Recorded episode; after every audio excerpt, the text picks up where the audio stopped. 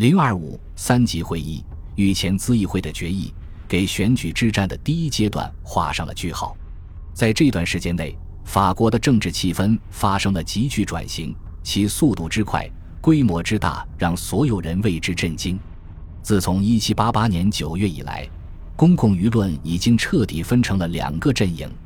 在布里耶纳和拉穆瓦尼翁下台，以及把内克捧为公众至高偶像的过程中。反对专制主义的政治共识一度高涨，此时仍然存在。可是社会问题将宪政问题推到了幕后，在社会问题的层面，人们的共识瓦解了。一直以来，资产阶级是公共生活的旁观者，而现在他们突然意识到自己能在其中扮演固定的角色，通过努力还能起到主导性的作用。但在这个过程中，资产阶级心中暗藏的对所谓特权等级的不满与敌对情绪完全宣泄出来，并被煽动起来。并非所有参与这场运动的人都是第三等级，比如迪波尔社团中的大多数成员。但在他们自己的等级中，这样的人肯定是少数，而且在短时间内有这么多人表现出反贵族和反教士的情绪，也使他们不会进一步推进自己的立场。恰恰相反。警觉的贵族和教士们竭力捍卫惯例和特权，而这些惯例、特权正是受过教育的平民最反感的东西。面对特权等级的顽固态度，资产阶级的愤懑有增无减。在西耶斯1789年1月出版的小册子《第三等级是什么》中，资产阶级的心理得到了最精彩的表达。书中论证，在一个组织结构合理的国家中。任何特权群体都没有一席之地。第三等级，迄今为止什么也不是，但实际上它应该是一切。西耶斯宣称，国家就是生活在一部普通法之下的人们的联合体，而按其定义，特权处于普通法之外。所谓的贵族阶层是一种无所注意的社会等级，压迫人民的篡权者完全应该让贵族作为第三等级代表参加选举。西耶斯彻底拒绝相信贵族放弃财税特权所表达出的善意，并指出了一系列他们尚未放弃的特权。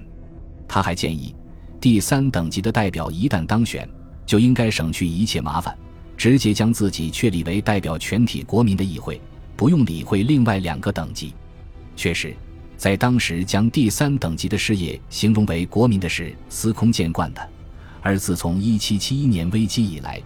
表示反对专制政府的爱国主义一词，也开始被越来越多地用作第三等级目标的标签。自冬天以来，出现了成百上千本控诉特权等级的言辞激烈的小册子。第三等级是什么？只是其中最具说服力的一本。某些省区的事态发展似乎正在证实这些小册子最糟糕的预测。当御前咨议会的决议传到布列塔尼时，当地的第三等级代表正好赶来参加三级会议，他们迅速决定，除非另外两个等级接受三级会议改革方案，否则就不参加会议讨论任何问题。然而，以前所未有的人数参加此次重要会议的贵族阶层也拒绝任何让步与妥协。一月三日，一道王室命令传来，宣布暂时休会一个月，以平息局面。无比愤怒的贵族恨得咬牙切齿，在布列塔尼省各个主要城市发出充满火药味的谴责，并继续进行之前三级会议的商议。由贵族主导的雷恩高等法院颁布命令，禁止不合法的市镇集会，但遭到无视。而他最坚定的传统支持者，城市中的法律学生也抛弃了他，转而加入呼吁改革三级会议的活动之中。针对这场运动的领导者、富有的资产阶级、一些贵族做出不明智的尝试，为了煽起群众对前者的仇恨，他们让自己的轿夫、仆人和其他依附者组织示威游行，反对改革。一月二十六日，一大群人在市中心集会，要求维持布列塔尼的宪政，降低面包价格。他们遭到了一群爱国学生的攻击，双方争斗了数天。在战斗白热化时，贵族们被围困于会议厅中，不得不提起手中的剑，杀出一条血路。其中几人被杀。这场骚乱到二月初基本平息，但三级会议成果寥寥，调和布列塔尼贵族与资产阶级的希望荡然无存。全国人民都看到了，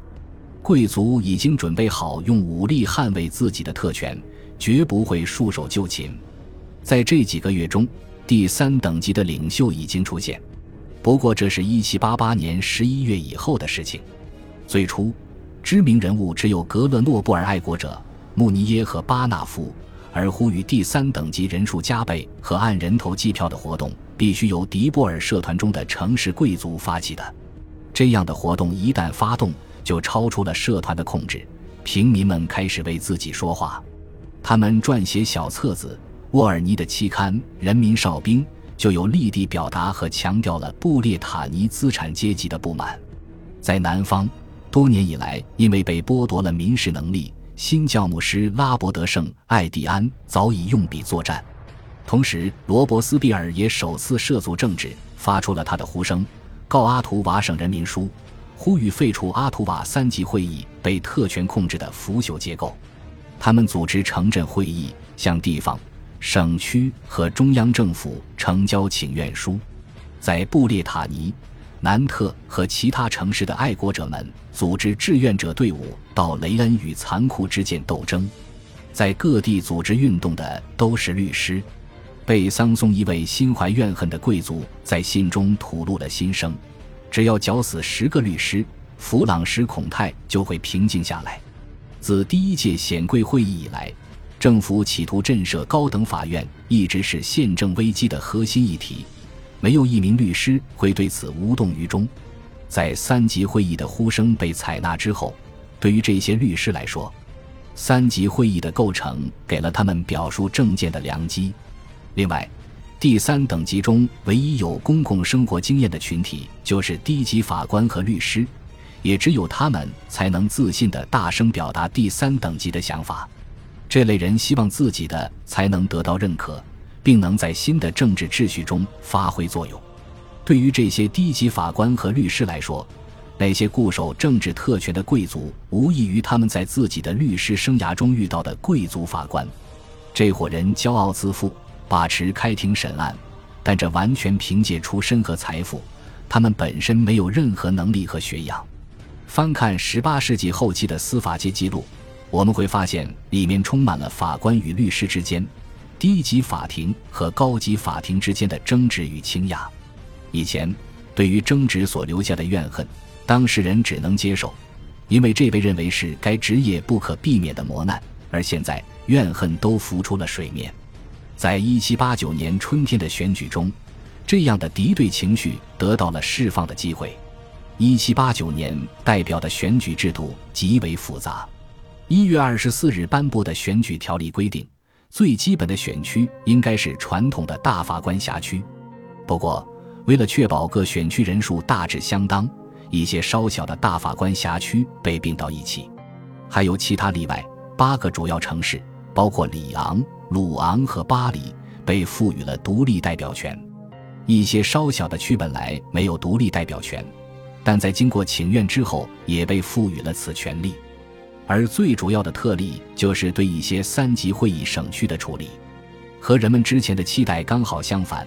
一月二十四日的条例规定，省三级会议不会被用于选举国民代表，这有效地平息了改革或恢复省三级会议带来的骚动。不过，政府为了慎重起见，还是给予了最近成立的多菲内三级会议选举国民代表的权利，而严格意义上的另一个王国纳瓦尔中的三级会议。也享受同样待遇。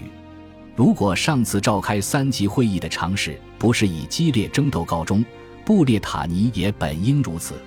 在那之后，政府决定布列塔尼的第三等级在大法官辖区内选举代表，贵族和教士则在代表全省一、二等级的特别会议中选举代表。算上各种例外地区，总共有二百三十四个选区，每个选区的每个等级都有自己的选举会。